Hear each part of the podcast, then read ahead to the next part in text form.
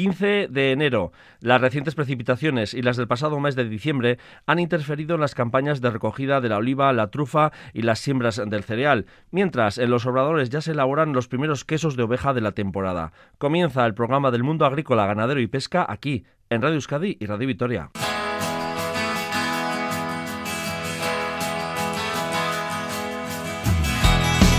Los ganaderos de vacuno de leche viven horas críticas. Producir lácteo no les sale a cuenta. Los precios están por debajo de los 0,35 céntimos el litro, mientras los gastos de combustible, electricidad o piensos van en ascenso. Los sindicatos agrarios vascos han unido fuerzas y llevan un mes de movilizaciones en los cuatro territorios de Ego Euskal Herria para denunciar su situación. El próximo viernes tendrá lugar una concentración reivindicativa en frente del Teatro Arriaga de Bilbao al que piden que se sumen también los consumidores. Vamos a estar hoy con dos ganaderos de Ayala, Ayara y Carranza, representantes también de formaciones sindicales. El arranque del año marca el inicio de la nueva campaña de la uva de nuestras denominaciones de origen. El clima y la orografía marcan, entre otros, las formas y métodos de poda de las viñas. Más detalles con el asesor vitícola Beñat Granados.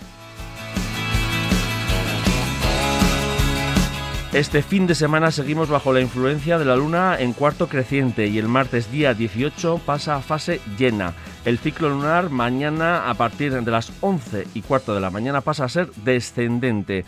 Esto es Lurvisía. Saludos de Alberto Lebrancón desde la realización técnica de audio y de una yugarte desde el micrófono. Onguietorria Geurera.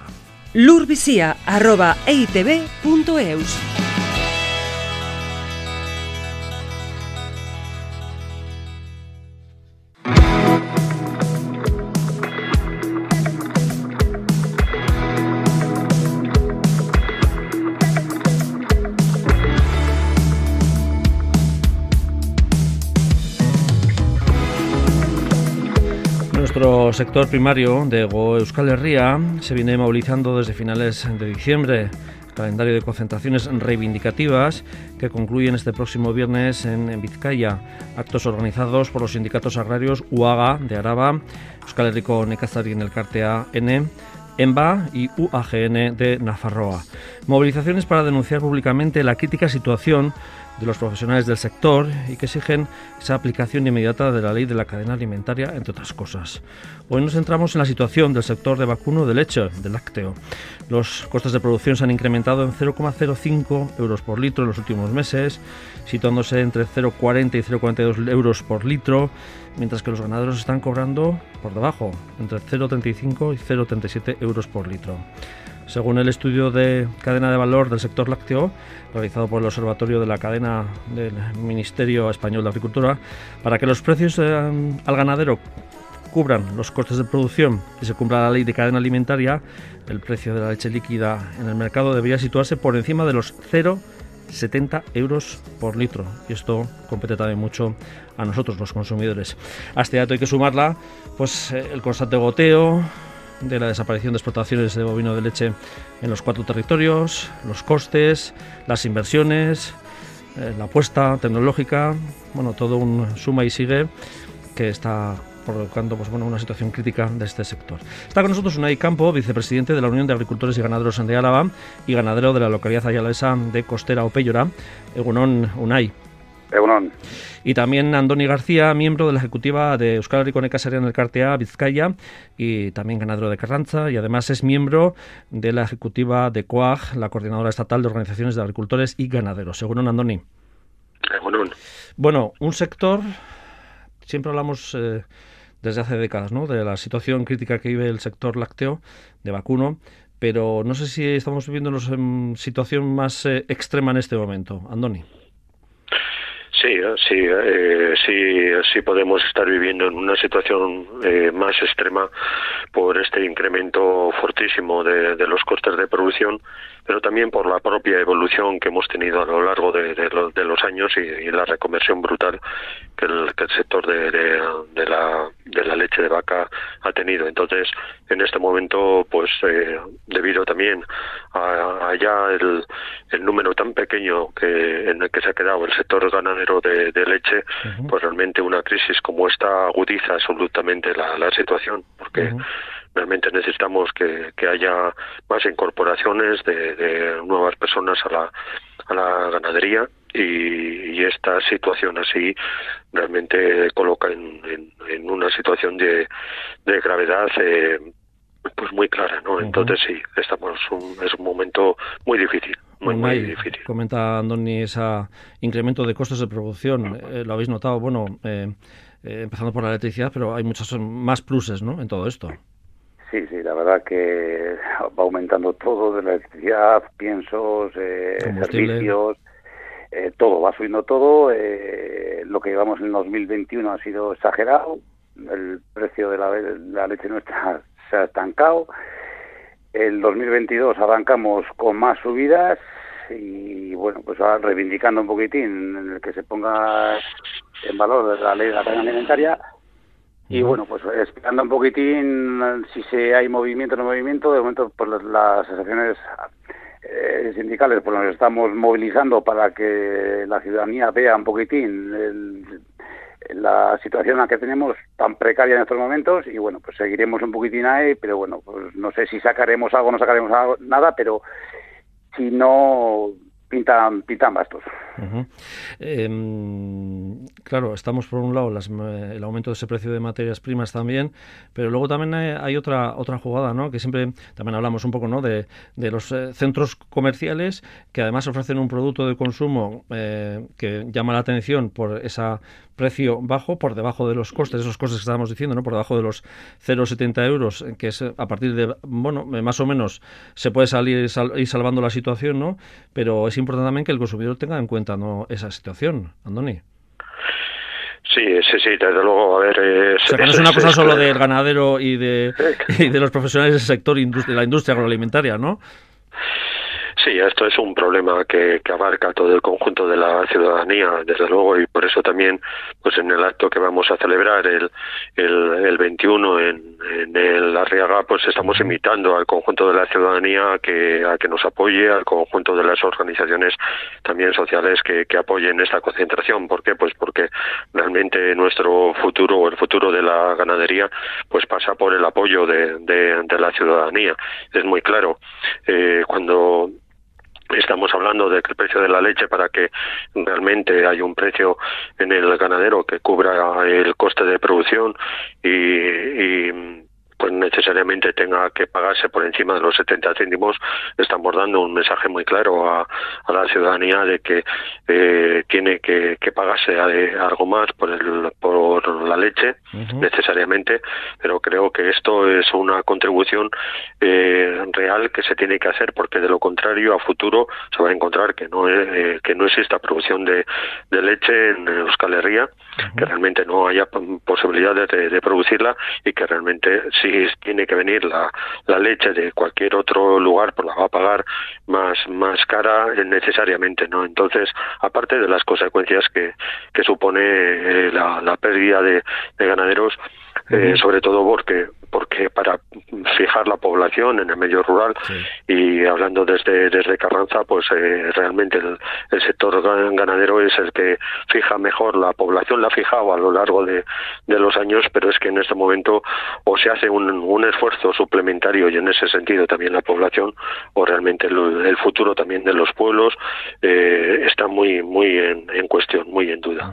Claro no porque en muchas situaciones eh, te, te habrás planteado esa situación desde que eh, eh, al final, mm, por producir leche, por tener mi ganadería y producir leche, a veces tengo que pagar hasta por hacerlo, ¿no? Eh, digo que cualquiera que le digan, si cobras tu sueldo, pero te, tenemos que restar de tu sueldo tanto, la gente se sentiría más aludida, ¿no? Pues sí, en estos momentos andamos, pues como andamos, andamos a pérdidas, está claro, mientras esto no mejore y se, se dice pronto que, andas a pérdidas, pero claro, es inviable. O sea, estamos poniendo de lo que tenemos ahorrado y tirando de la familia, pero es que esto no es la solución. O sea, o mejora o, estamos abocados a la desaparición. Mientras eh, haya los niñales leche por debajo de 0,70, eh, que sí, que será un reclamo muy interesante del, de la distribución o como quieras para, para el consumidor, pero si hay leche barata en el, lineal es porque se está pagando barato. Y si cuando se paga barato no se cubren costes de producción. Entonces, eh, estamos, estamos abocados a ello. O sea, la ciudadanía se tiene que dar cuenta que tampoco, a ver, que no, que es que el precio lo pone la industria, o sea, que no es que lo estamos poniendo nosotros. La industria hace su reparto y nos pone el precio. Yo creo que hay que empezar por donde hay que poner el precio, que es el productor, y a partir de ahí hay que vestir el, hay que vestir el santo y llegar a un precio final. Pero hay que empezar por ahí. Si no es que esto no tiene guisa de, de solucionarse y como y, al final pues lo que ha dicho Andoni irán desapareciendo explotaciones y, el día de mañana no tendremos eh, ciertos productos y habrá que traerlos de fuera y al precio que nos pongan, claro. Sí, a mí me gustaría apuntar una cosa y es eh, lo que dice Aitor y es hay que tener muy bien claro el precio no no se está poniendo por parte del, del ganadero. Eh, el, precio lo, lo, impone el que tiene más poder en la, cadena y está siendo la, la, distribución alimentaria. Y en principio a partir de ahí presiona hacia la hacia abajo eh, los precios colocando pues al ganadero en, en, precios por debajo de costes. Al final necesitamos que, que, haya un precio en, en el mercado que, que permita que, que, todo esto funcione pero la distribución alimentaria tiene máximas eh, máxima responsabilidad en ese sentido.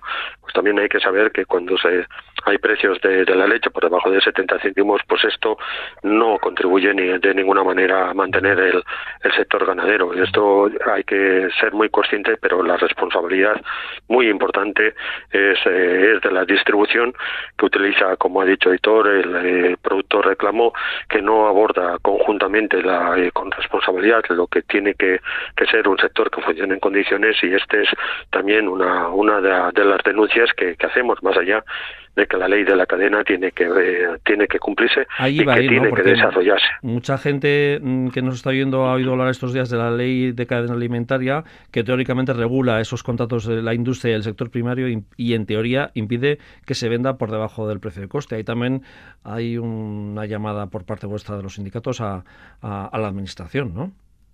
Sí, es, eh, y es una es una llamada muy muy clara y además eh, eh, hemos trabajado fuertemente eh, en, eh, a nivel de, de, de COAG para que esta ley que se ha aprobado responda a las necesidades que, que, tiene todo el sector agrario a nivel de, del Estado.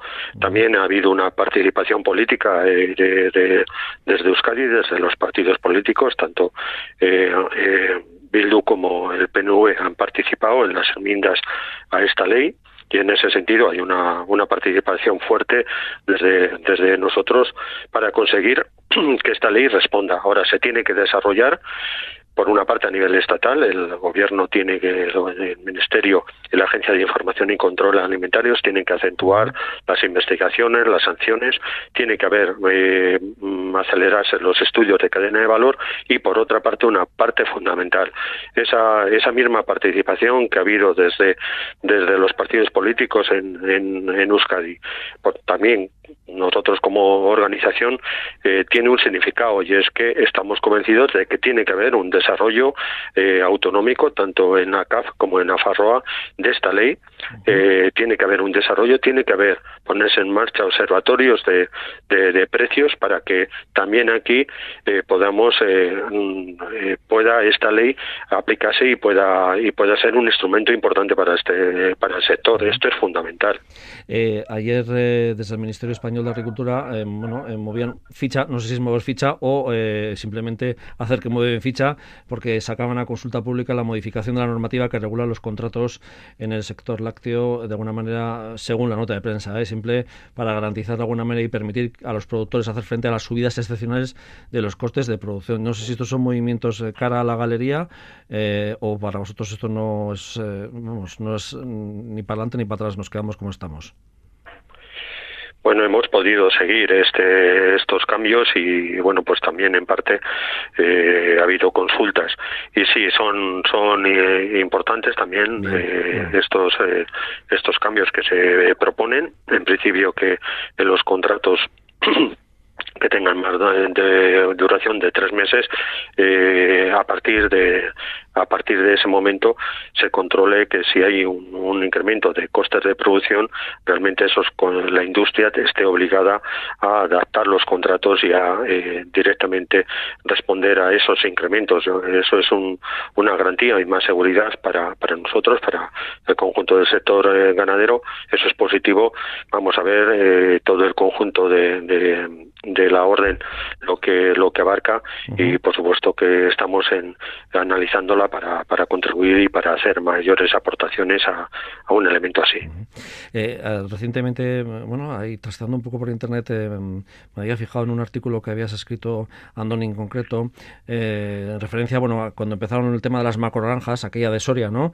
que fue tan famosa, y hacías un poco balance de, de bueno, cómo había ido eh, desde el año 2000 a 2017, eh, el, cómo ha ido desapareciendo la potencia y la importancia del sector. Eh, en España, por ejemplo, del 2000 al 2017 se había bajado un 70% de explotaciones lácteas y en Euskal Herria, por ejemplo, de 2.400 que había en 2000, se pasaban a 518 en 2017 y ahora en 2020 lo que es solo las tres territorios históricos, según datos más recientes de 2020, 360 explotaciones, que vamos, es, es un coladero que poco a poco va cerrándose o, desapareciendo, ¿no? Explotaciones de toda la vida porque ven que no hay rentabilidad o reorientando su, su labor, claro, algunos. Sí, sí, esta es, es, una reconversión brutal, dramática y, realmente donde nosotros como organización, desde el sindicato en, en Vizcaya, eh, hemos estado pidiendo de forma continua cambios en la política, en las políticas lácteas, también a nivel estatal, eh, desde, desde la COA. ¿Por qué? Pues porque realmente hay una cosa de el principio, el mal funcionamiento de, la cadena con ese poder que tiene por una parte la distribución, también la industria, porque no ha respondido en, eh, condiciones, por otra porque por una parte esa presión que ha habido continua en, los precios y con unos costes muy ajustados iba provocando un incremento de la producción y la pérdida de, explotaciones. ¿Qué pasa con esto? Pues que realmente en este momento tenemos unos costes de producción muy muy importantes eh, debido también a, que las explotaciones pues en, ese incremento de tamaño han ido incrementando los costes. ¿Qué pasa? Pues que, el mercado, que el precio, que el poder de, la industria y que por otra parte una política agraria que se ha ido desregulando, se quitaron las cuotas de la, de la leche, pues todo esto no ha ayudado en ningún caso, sino todo lo contrario, no ha la situación y por eso nosotros también en el planteamiento que hacemos como organización está en que eh, la nueva política agraria que se tiene que aplicar a partir del 2023 posibilite una adaptación mayor de las explotaciones, que se gane en auto en autonomía, que tengamos una menor dependencia de, de, de esas compras exteriores que realmente pues también está ahí, pero para eso necesitamos que la política agraria y que la política que se aplique desde nuestras administraciones se adapte y posibilite una adaptación mayor de nuestras explotaciones eh, a tener menores costes y tener mayores posibilidades de poder seguir hacia adelante. Además, en todo esto eh, se incorporan varias cosas. Una, que a nivel europeo, con, con todo el tema de la estrategia de la granja a la mesa, eh, son nuevas obligaciones, también en claves medioambientales. Compartimos todas esas obligaciones, pero al mismo tiempo que son objetivos que hay que cumplir, también necesariamente los apoyos económicos y el propio mercado tienen que tienen que responder a todo eso. Si queremos una mayor adaptación de las explotaciones en esa mayor sostenibilidad que la necesitamos también, pues realmente necesitamos, por una parte, que el mercado y que los precios respondan, por otra, que los apoyos económicos de las administraciones también posibiliten ese tránsito a una mayor sostenibilidad y posibilidades de, de poder tirar hacia adelante, porque como incrementemos los costes de producción a consecuencia también de, las mayores exigencias, si seguimos en este en esta vía, pues realmente no tenemos salida. La economía de escala no está en manos de, del ganadero, por eso en su momento cuando hablábamos de las macro granjas, pues realmente no es el modelo, es un modelo a rechazar absolutamente y en ese sentido eh, no es posible hacer caminar continuamente al sector ganadero en una economía de escala que es imposible continuar en inversiones, en tamaño, en imposible de, seguir y por eso tiene que haber un cambio claro de políticas para posibilitar un modelo mucho más sostenible y que haya más ganaderos eh, en la actividad eh, productiva, ¿no? Unai, en la zona de Ayala, eh, ¿cuántos eh, ganaderos de leche seguís? Adelante. Bueno, cada vez quedamos menos, pero bueno, en la zona de Ayala seremos unos 20 o así, en Álava somos unos 44. Eh, el número se mantiene, eh, lo que ha dicho Andoni, las explotaciones vamos incrementando la producción, quedamos menos explotaciones y ahí, ahí, ahí vamos tirando. El, y ahora aguantar, porque no se puede invertir, no se puede hacer ninguna inversión, eh, porque pues bueno, en tener ganadería hay, hay, que hacer de todo, ¿no? Sí, hay granjas que han hecho inversiones, están pilladas, otras que están intentando hacer inversiones y ahora están en, punto muerto.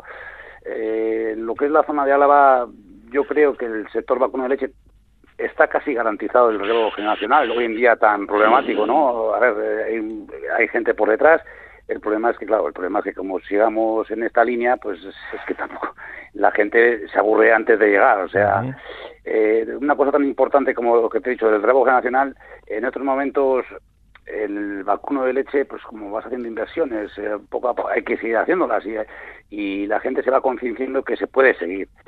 El problema es cuánto tiempo aguantemos. Ese es uno de los problemas que tenemos. Andoni, muchas veces hay mucha gente que ya está reinventándose, ¿no? O que o gente que, bueno, sí está apostando por el gran vacuno de leche, pero se está reinventando y buscando otras salidas también, ¿no? Que, que menos mal que también, que también hay un, pequeño alivio, pero claro, que no es la solución tampoco, pero que la gente sí, Sí, sí, claro, claro, y además hay una cosa, nosotros, y esto es muy importante, ¿no? que porque también hay que hay que ver que, que nosotros si no, se nos pregunta, ¿hay futuro? Eh, pues hay futuro también, y hay futuro también cuando si, si alguien eh, quiere incorporarse, pero también pensando muy bien el, el modelo y pensando también lo que tenemos que hacer hacia adelante. Y en ese sentido hay experiencias colectivas en, en Carranza misma, con con las experiencias de, de Cubac Leche, Vizcaya y Euskal Herria con la SAT y, todo el acuerdo que, que está eh, ahí y que está, está eh, ha posibilitado unos precios también mejores eh, para, para el conjunto de, de, los ganaderos en, en Carranza.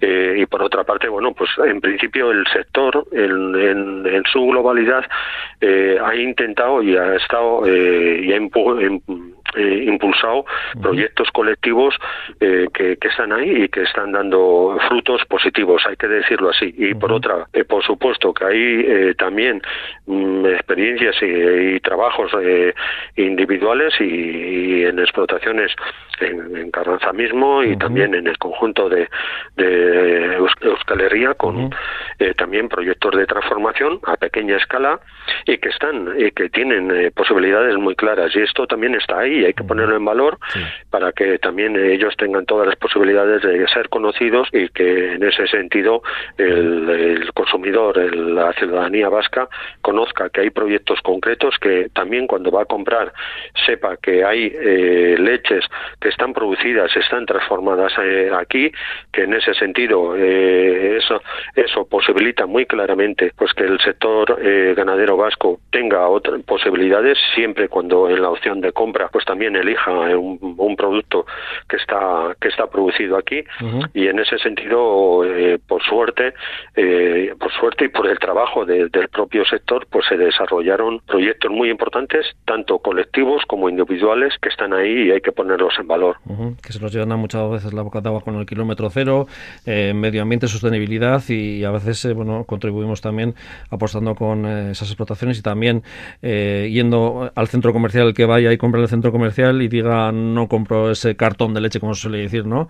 Eh, que está a 0,60 y algo, 0,50 y algo, por encima de 0,70 y también se hace pequeños granos de arena a partir de ahí también, como consumidores, digo, ¿eh? aquellos que nos están oyendo en estos momentos. Bueno, las movilizaciones eh, de nuestros de guitarras van a finalizar con esta concentración del próximo viernes 21 de enero a las 12 del mediodía de la mañana en la plaza del Teatro Arrega de Bilbao, el lema SOS Vizcaico Abeltzain eta Nekazariak, SOS ganaderos y agricultores de Vizcaya, que están también convocados no solo los centrales sindicales si, agrarias agrícolas, sino también eh, bueno, toda la ciudadanía para apoyar al sector. Es que ricasco, eh, Andoni García, miembro de la ejecutiva de N Vizcaya y también de la COAG. Es que ricasco, Suey. Y Unai Campo, vicepresidente de la Unión de Agricultores y Ganaderos de Álava. Es que ricasco, muchas gracias. Muchas gracias a vosotros. Venga, a vos. Tierra, mar y aire. Lur en Radio Euskadi y Radio Vitoria.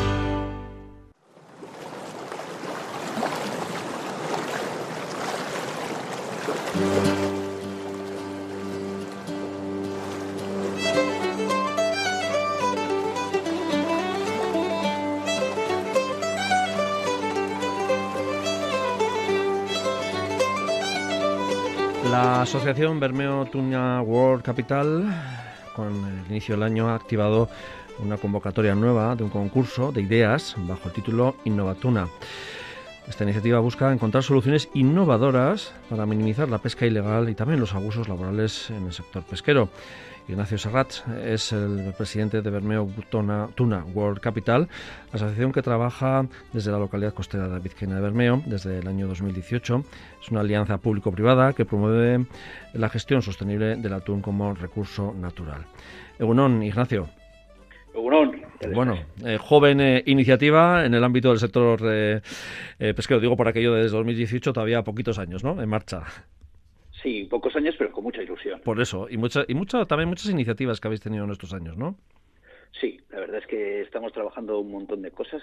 Sobre todo estamos eh, hay como tres pilares, ¿no? Primero, Tuna World Capital trabaja en tres pilares. Uno que es el posicionamiento global, que es darnos a conocer en el mundo y, llevar esa bandera de la sostenibilidad del, recurso que es el atún por todo el mundo. Otro que es el desarrollo económico, donde estaría esta iniciativa, y luego es la vinculación emocional, que es más dentro del municipio y dentro del entorno más próximo. lo que es la zona costera del Cantábrico, ¿no? Eh, claro, eh, esta nueva idea, mm, ¿de dónde viene y por qué? Porque habéis visto, bueno, que hace falta eh, poner en marcha un concurso de ideas. Bueno, si, nos hemos basado en esos tres pilares y uno de los puntos es el desarrollo económico y tiene que estar siempre vinculado con la causa, la causa es la sostenibilidad del atún, entonces eh, mezclamos las dos cosas, hacemos un cóctel y sale pues una, una búsqueda de nuevas ideas. ¿Para qué? Pues para poder buscar nuevos negocios que estén de acuerdo con nuestra, nuestro foco. Entonces, para eso lo que lanzamos es nuevas ideas, que esas ideas puedan dar lugar o dar pie a nuevos negocios que se puedan, que se puedan eh, implementar en Bermeo.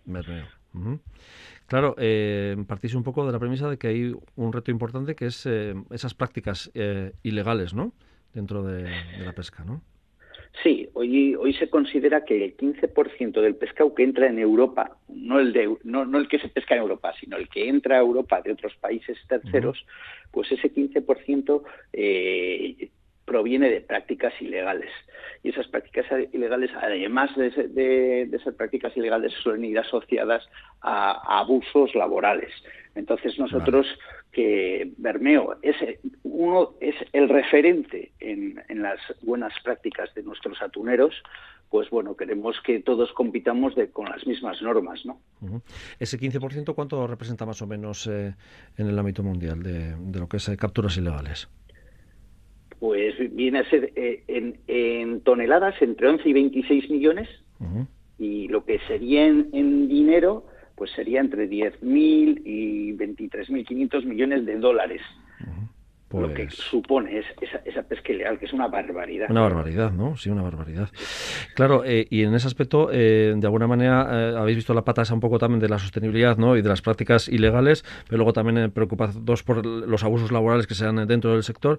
Y este concurso de ideas, ¿a quién va dirigido entonces? ¿Quién es? bueno, me imagino que habrá gente sabia nueva, ¿no? Que, o, de la vieja, ¿no? Y, que estará ideando, ¿no? Posibilidades y, y poniendo en práctica para ponerlas luego en práctica, claro, evidentemente. Sí, claro, porque cuando nos preguntan, a mí me preguntan, oye, ¿y, cuáles son los retos y, cómo se pueden resolver? Si yo supiera cuáles son los retos y cómo se pueden resolver, no haríamos ningún concurso de ideas. Lo que buscamos es gente que, o que está relacionada, pero no, no está en el día a día y, no lo ha implementado. Entonces, pues buscamos o a estudiantes de grado, o másters, o recién graduados, o startups, o gente apasionada del mar que quiera que quiera colaborar y que, que tenga ideas que, que, probablemente no, se dan en las en las en las empresas que hoy ya están trabajando porque esas empresas si ya están trabajando no serían nuevas porque la habrían implementado. Entonces, por eso hay que buscar gente nueva, gente que venga con ganas y gente que quiera implementar, claro. Hay un plazo, ya está abierto ese plazo, ¿no? Creo que está abierto desde diciembre. Sí, el 17 de diciembre eh, se, se iniciaba, luego se, la apertura de plazos, porque hay una hay Hmm. Desde que se inicia hasta que se termina, pero en el medio, y, eso empieza en breve, el 17 de enero, empiezan las posibles consultas, porque hay, un equipo de expertos que está eh, donde cada equipo o cada individuo que se presenta puede hacer consultas, y entonces ahí hay eh, gente muy buena, gente de, de Albacora, o sea, de la, de la flota, gente de la distribución como de gente de Bolton, gente de de ingeniería como Satlink o gente de, de ISSF, que es la International Seafood Sustainability Foundation, y, gente de DataFis. O sea, gente muy buena que puede ayudarles a esta gente, a, estos participantes, a, entender mejor o resolver dudas. Y eso termina el 28 de enero, que es cuando se cierran las, las inscripciones y donde ya el 31 habrá que hacer la recepción de las soluciones eh, de las soluciones que la gente ha planteado. Eso tiene una recompensa luego también, ¿no? Un, concurso, el concurso eh, eh, ya en sí tiene una recompensa, ¿no? Que es una recompensa económica que está dotada en eh, está valorado en, en 5.000, no, no valorado, sino que es un premio de 5.000 euros en metálico y luego si el, el equipo, la persona quiere implementarlo, tiene además una mentorización valorada en 5.000 euros de gente que le ayudará a implementar la empresa, más luego seguro que tendrá ayudas para poder, si se implanta en Bermeo, pues darle facilidades para que esa empresa se pueda llevar a cabo. Y, y, de, y a lo mejor de ahí sale una nueva empresa. Eh, lo importante es ir eh, poniendo semilla, ¿no? Eh, ir sembrando, ¿no? Sí, de alguna manera, lo, importante es que, que, gente que se quiera involucrar en, lo que nosotros eh, tenemos la bandera levantada, que es la sostenibilidad, la sostenibilidad del atún y, toda y todo lo que conlleva de la, de la cadena de valor y luego pues sobre eso eh, poder crecer, poder generar valor al entorno y bueno y, para ellos también, ¿no? Si ellos implementan esa idea, pues podrán podrán hacer su modo de vida. Perfecto, bueno, pues trabajando desde el 2018 y desde Bermeo. En este caso hemos hablado con Ignacio Saratz, presidente de Bermeo Tuna World Capital. Aquellos que están interesados, eh, tenéis eh, página web, eh, en cualquier buscador se pone también, por ejemplo, en este caso el concurso Innovatuna y también en cualquier buscador pues aparece la referencia y si se quiere saber más, pues bueno, Bermeo Tuna World Capital. Es que te casco, Ignacio, muchas gracias. Suri. Lurvisía, en Radio Euskadi y Radio Vitoria, Sembramos Futuro.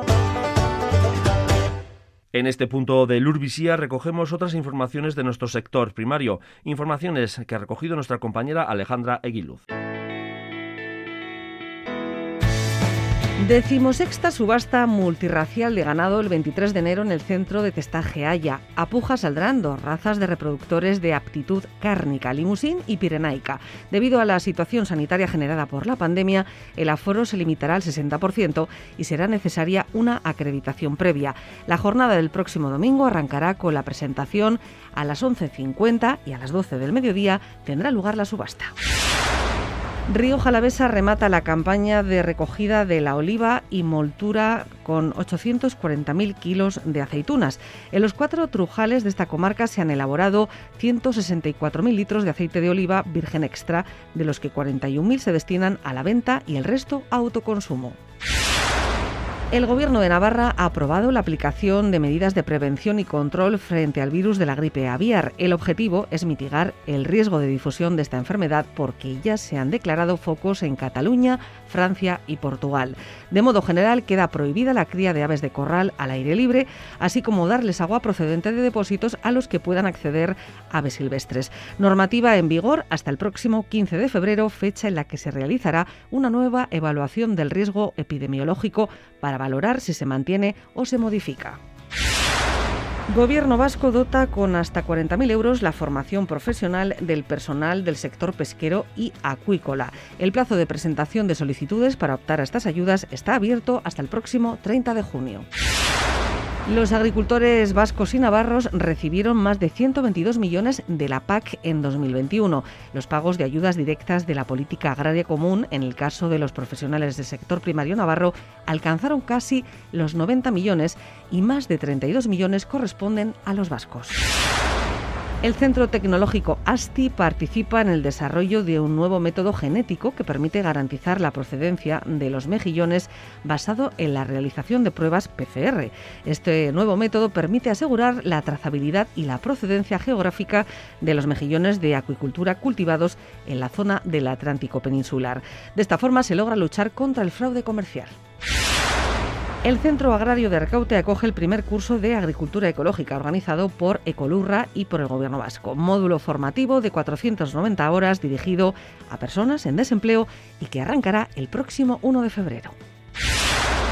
La Asociación de Criadores de Ovino de Raza Lacha de Navarra publica el primer catálogo de moruecos con índices genómicos de esta variedad de animal autóctona. Más de una veintena de cabezas de ovino de Aslana que están en el centro de inseminación de Intia en Oscots.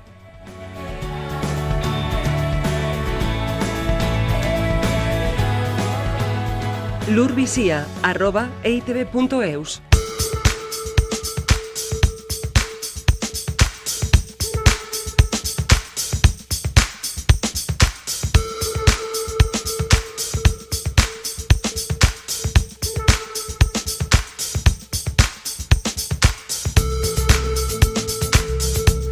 Estamos en plena época de podas y hoy nos vamos a centrar en la práctica de esta labor en las viñas. Las cepas están en parada vegetativa, pero en breve la savia ya se va a reactivar la vid en su estado natural eh, bueno, puede desarrollar ramas eh, que pueden alcanzar hasta 30 metros y ahora pues es la época de esa práctica de la poda para reducir el número de ramas y la longitud de los sarmientos para que la vid produzca en la próxima campaña menos racimos pero de buena calidad, sobre todo cuando queremos elaborar eh, caldos, vinos. Está con nosotros nuestro referente puntual en el mundo de viticultura y al que consultamos en este programa, que es Beñat Granados Laucirica, asesor técnico viticultor. Egunon, Beñat. Bueno, es el arranque de la campaña oficial de la próxima vendimia, ¿no? 2022.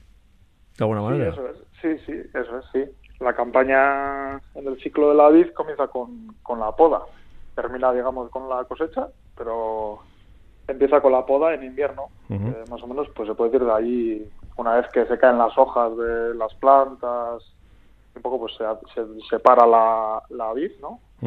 y entonces pues bueno digamos pues normalmente pues de diciembre y, primeros de marzo la época para la poda de invierno eh, siempre hablamos de la vendimia que es importante la época de, cortar los racimos pero sí es verdad que la poda es también clave digo en cara a que la campaña vaya que empiece bien no que arranque bien no sí claro la, eh, la poda en este caso pues tiene una influencia pues bueno, pues eh, muy grande en la, en la, en la bici, en la campaña posterior, ¿no? En la campaña que va a empezar ahora, ha empezado, porque al final lo que estamos haciendo con la poda es volver a todo ese crecimiento que ha tenido la planta durante la primavera y el verano, esas ramas, sarmientos, pámpanos, todo lo que ha crecido, ¿no? Pues lo que vamos a volver a hacer es eh, reequilibrarla, ¿no? Cortaremos pues todas esas ramas que han crecido, eh, pues chupanes, brotes y Quiero decir, de alguna manera lo que vamos a hacer es reequilibrar la planta en función del número de yemas que, que queramos dejarle, en función pues, de distintos parámetros de, de, cantidad, calidad, bueno, lo que se quiera buscar un poco más o menos, pero se trata de eso, de reconfigurar la planta para volver a iniciar la campaña. Estamos hablando de, de, cualquier tipo de viña dentro de las tres denominaciones de Chacolí o también de lo que es eh, de la zona Rioja de, nuestra geografía. Pero bueno, claro, eh, em, hay distintos sistemas también, ¿no? A la hora de, que son distintos, ¿no? Hay las tradicionales parras, ¿no? Eh, o pérgolas de, toda la vida que igual no son que, eran más conocidas antes y no y luego luego también están las espalderas, pero luego cuéntanos un poco cómo por, hacia dónde va hoy en día y cómo en qué tipo va. Pues eh, ahí podemos distinguir, ¿no? Pues de tradicionalmente, primero dos zonas distintas que tenemos, ¿no? De, de, viticultura, ¿no? Que pueden ser la zona, digamos, continental y mediterránea, de San Río Jalavesa y, y Nafarroa.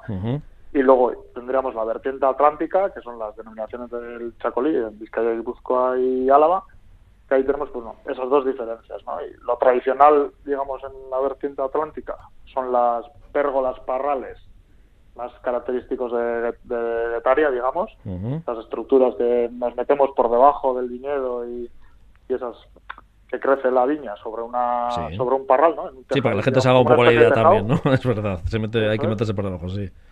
Y eso sería el parral, que es más tradicionalmente en Getaria y demás, que se utiliza por aquello de que como tenemos menos luz en esta zona, es una forma de que ese parral pues que coja toda la luz que pueda del sol, ¿no? Durante toda la campaña, digamos. Es una, una, forma de adaptación. En Vizcaya y, y el Chacolí de Álava tenemos un poco, no se utiliza tanto el parral, sino se utiliza la espaldera. Eso ya puede ser un poco más común en todo el mundo, pero vamos, que es más o menos la misma filosofía, sino de adaptar un poco la planta a las condiciones climáticas. Y luego, le, tradicional y viña vieja, y eso que oímos hablar mucho, tanto en Rioja Alavesa, en Navarra y climas más secos, es el vaso. El, vaso que no tiene ni ningún tipo de alambre ni estructuras que le apoyen, es un crecimiento libre, pues más cerquita del suelo y, demás. Y ahí también pues encontramos después también espalderas, que es un poco un sistema un poco más industrializado. Sí que luego ha habido evoluciones ¿no? en las que se han traducido maquinarias, depende de qué zonas, ¿eh? también eh, para facilitar la recogida, ¿no? sobre todo principalmente, ¿no? Sí, Navarra, Navarra más sobre todo, hemos visto más ese tipo de... Eh, Sí, al final va un poco relacionado a la maquinaria y la industrialización, a parcelas más grandes y demás. Y luego la orografía también, ¿no? Que Navarra permite también muchas veces, ¿no? La orografía muchas veces y pues luego a diferencia de comarcas y demás que puede haber concentraciones parcelarias, pues eso, parcelas más grandes que pueden llevar a ese tipo de viticultura más, más tecnológica, digamos, industrial, o lo demás, pues eso, los, en la Rioja Alavesa, pues esa, pues ya cerca de la sierra y demás, que las parcelas son pequeñas y demás, entonces ahí lo que cumbe, digamos, pues por la cantidad de plantas y que puedas poner, que son los vasos los vasos y la poda en vaso. En vaso, que es lo que más eh, tradicionalmente, bueno, y ese es el aspecto eh, y lo que nos da al ojo, ¿no? A aquellos que no somos menos, un poco neófitos del tema, cuando vas a la zona de Rioja Alavesa, a la zona de Navarra, pues eh, se observa, ¿no? cómo es la forma de, eh, de vaso.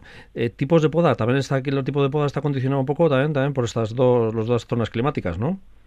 Sí, poco más o menos, sí. Eh, digamos que la tipo de poda podemos hacerla en cualquier sitio, ¿no? Pero bueno, normalmente ya hemos hablado de algunos condicionantes, como puede ser la, orografía, las variedades, el, eso con el clima, ¿no? Pues entonces eso también un poco condiciona la, la elección de la poda o el tipo de poda más adecuado. Entonces, por ejemplo, pues los vasos son un tipo de poda corta, siempre va podada a pulgares, que se van dejando pulgares, se le dice, por, pues digamos, por la forma que cogen, ¿no? Que son de ese sarmiento del año pasado, pues que se dejan, se recorta a que tenga dos, una o dos yemas visibles y se distribuyen un poco en, del, por la planta. Eso también puede ir en la espaldera, pero bueno, un poco más o menos es esa es esa, esa filosofía de esa podita corta de dejar dos yemas visibles por cada punto vegetativo. Eh, luego el número de yemas irá en función de la capacidad de la planta. Y luego tendríamos la poda larga, más tradicional en este caso en la zona atlántica, eh, tanto por el clima como también por las variedades. Es decir, que por las variedades que se utilizan, que pues que se adaptan mejor al tipo de poda de de poda larga, digamos, de pulgar y vara, la poda guyot, que no al cordón o, al vaso, que es las podas cortas, o en este caso en la espaldera, un, cordón royal. Decíamos que, bueno, se inicio de nueva campaña, pero es una labor menos eh, visibilizada tal vez, pero digo, eh, dentro de las labores de la viña, pero que igual también es la más dura climáticamente y también, pues bueno, porque hay que estar ahí también, que muchas veces se dice no de agachar la cintura para coger la, el racimo de uva, pero también hay que estar ahí mm, recogiendo, sí, pues, ¿no? Sí, en esto un poco parecido, ¿no? Eh, la época es dura porque obviamente es invierno. Invierno, sí. Eh, hace frío, suele llover, días de, pues bueno, en la vertiente atlántica pues llueve casi todos los días, en este caso de Rioja, la o Navarra, pues de estos días que han podido tener de un montón de días bajo la niebla y pues bueno, que son días fríos y, poco apetecibles. Para Diciembre sobre todo ha habido unos cuantos así, bueno, es, habitual además, pero... Sí, sí, por eso. Sí.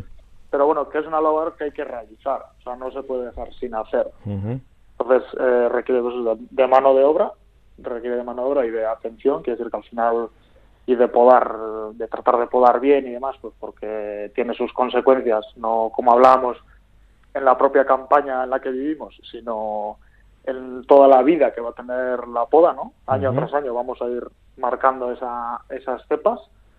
Entonces, pues bueno, es dura, pero bueno, hay que hacerla con paciencia y, y, eso. Y, dedicándole todo el tiempo que, todo el tiempo, requiere. sí. Lo único que ha mejorado pues, tal vez es que las tijeras de poder en la manual, que todavía hay mucha gente que, tira, pero bueno, luego también ya hay nuevos inventos, ¿no? que, que, facilitan la poda, ¿no? el corte. Las técnicas Sí, eh, pues bueno, eso, tanto como las tijeras manuales que sean eléctricas, que mm, pues facilitan bastante, o también que, bueno, eso suele prepodar también, hay antes de podar, pues bueno, se quita un trozo de sarmiento para facilitar la labor. También es. Con máquinas, entonces, pues bueno, que, que se ha ido buscando un poco la, hacerlo más llevadero, ¿no? Como, pues como todas las labores al final. Cuando hablamos de, podas, en general también siempre, bueno, hay gente que mira esto de, eh, de cómo están las aguas, que suele decir, los ciclos lunares, la biodinámica. Eh, claro, cuando uno tiene mm, muchas hectáreas, pues... Sí, a ver, ¿no? Sí, hay como unas, unas reglas generales o unos, unas recomendaciones generales, ¿no? Pues hablamos, pues que cuando hay niebla o mucha humedad relativa en el ambiente, pues no podar. O cuando llueve, que no se puede. Eh, eso, como digamos, pues un poco esas dos así de entrada.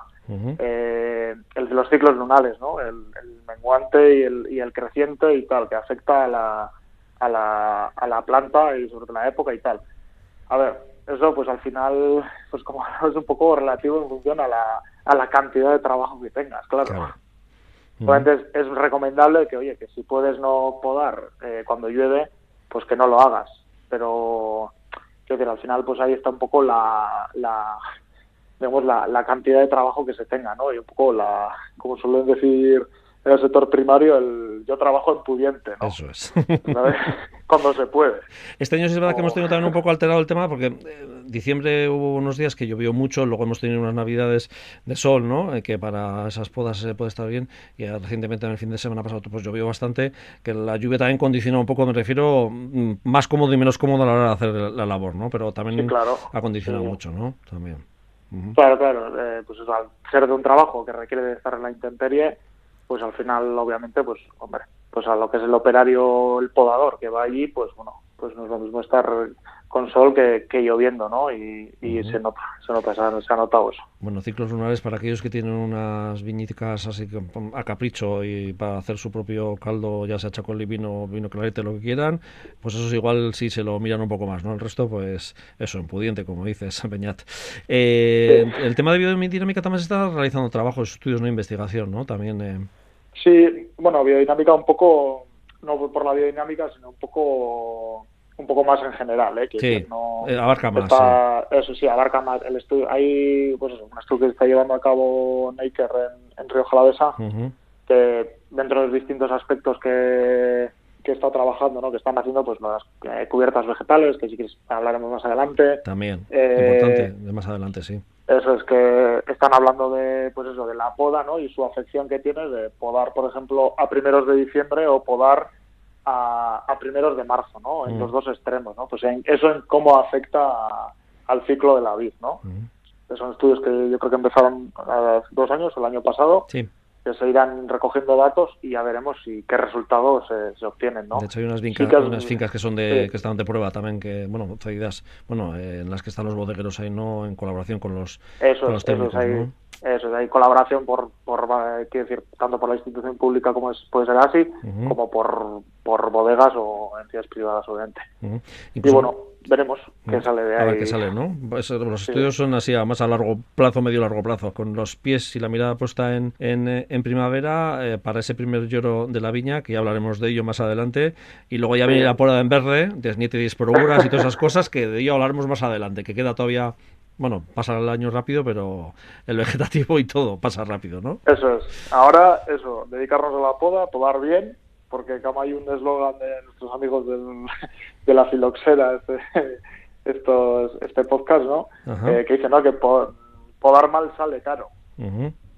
Y es que podar mal sale caro en muchos aspectos, ¿no? Pues ahí se está viendo el hecho de que no dedicar el tiempo que requiere a podar, pues que trae consecuencias, pues casi devastadoras después, ¿no? De la muerte de las plantas, la pérdida de la, de la productividad y tal, pues bueno, que al final, oye, que es un pequeño es un pequeño drama, ¿no? Entonces, pues esta tarea que es muy importante, es, eh, es una época difícil porque es invierno, pero oye, que hay que dedicarle su tiempo y, y esa pequeña parte de sabiduría, ¿no? Y aplicar los conceptos para que salga bien y eso se verá traducido en el resto de la campaña y en toda la vida del viñedo. Uh para aquellos que estén interesados te pueden seguir por Twitter, que sueles colgar mucho mm, todo lo que tiene que ver y todos los trabajos que realizas. Bueno, eres asesor técnico viticultor y, de alguna manera también lo que haces es eh, apoyar a viticultores o te encargan eh, un tal servicio o cual servicio, ¿no? Y en esa labor es la que estás, ¿no? Sí, eso es. al final eh, por mi parte, ¿no? Este, el conocimiento que, puedo yo tener, ¿no? Y, en este caso incluso aplicado muchas veces, eh, pues oye, hay gente que, que, requiere de, pues bueno, de un asesoramiento, de una consulta de, para, para hacer esta labor, para hacer todo, para hacer todo, quiero decir, al final, entonces, pues bueno, gente como yo nos dedicamos a eso, ¿no? A, a ayudar a hacer las cosas mejor con ese punto de tecnificación y bueno, pues para eso, para tener mejores resultados y durante mucho más tiempo. Bueno, eh, cotillando un poco en tu perfil de Twitter, eh, por cierto, es eh, el nick es... Arroba Eso, que estabas en el comienzo de la poda en una parcela en la zona de Vizcaya y, y, creo que has recogido de paso ya kiwis y aguacates también, ¿no? ¿Cómo ha sido eso? Cuéntanos un poquito, ¿eh? Así.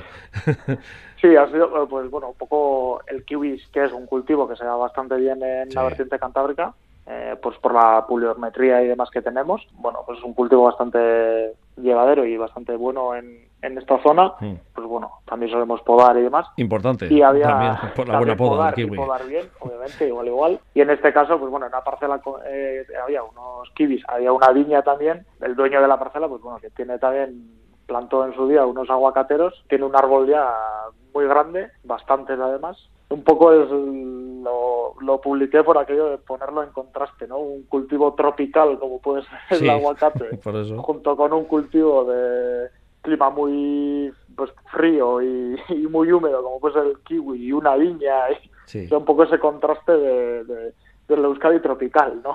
Y el aguacate sí que es verdad que está empezando a ver algunas parcelas, digamos, de cultivo un poco más profesionalizado, no no como el de este señor, que puso un árbol y pues por capricho. Y le salió, sí, por capricho, lo que sea. pero bueno, parece que hay, bueno, pues oye, la, está también al cambio climático, ¿no? Y oye, pues igual en un futuro no muy lejano los vemos en producción y y tenemos aguacate label, no sé. Pues, a ver, quién sabe. Con el regusto de nuestra tierra y el clima nuestro, que eso es importante. Bueno, Beñat Granados, asesor técnico viticultor, gracias por también ese apunte final, aparte de la poda, ese apunte final de notas y sucedidos de nuestro sector primario, en este caso en tierras vizcaínas. Es que ricasco. Es que ricasco. Este lunes día 17, San Antón Abad, muchos actos suspendidos por la situación derivada de la pandemia, una jornada en la que el protagonismo es para los animales domésticos. Este año además tampoco hay la habitual presentación de la nueva añada de Chacolí en Guetaria.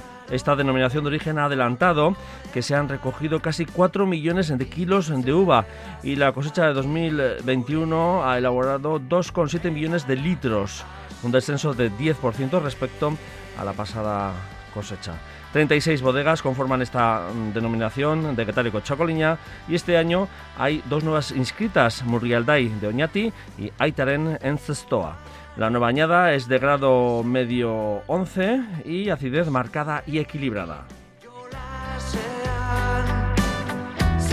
Y hasta aquí lur bizia, mila esker arun batero horre gotegatik gaur, gaur sortzi, hemen, lehenengo sektoren berri, izango gaituzu emoten. Ondo esan, agur eta osasuna.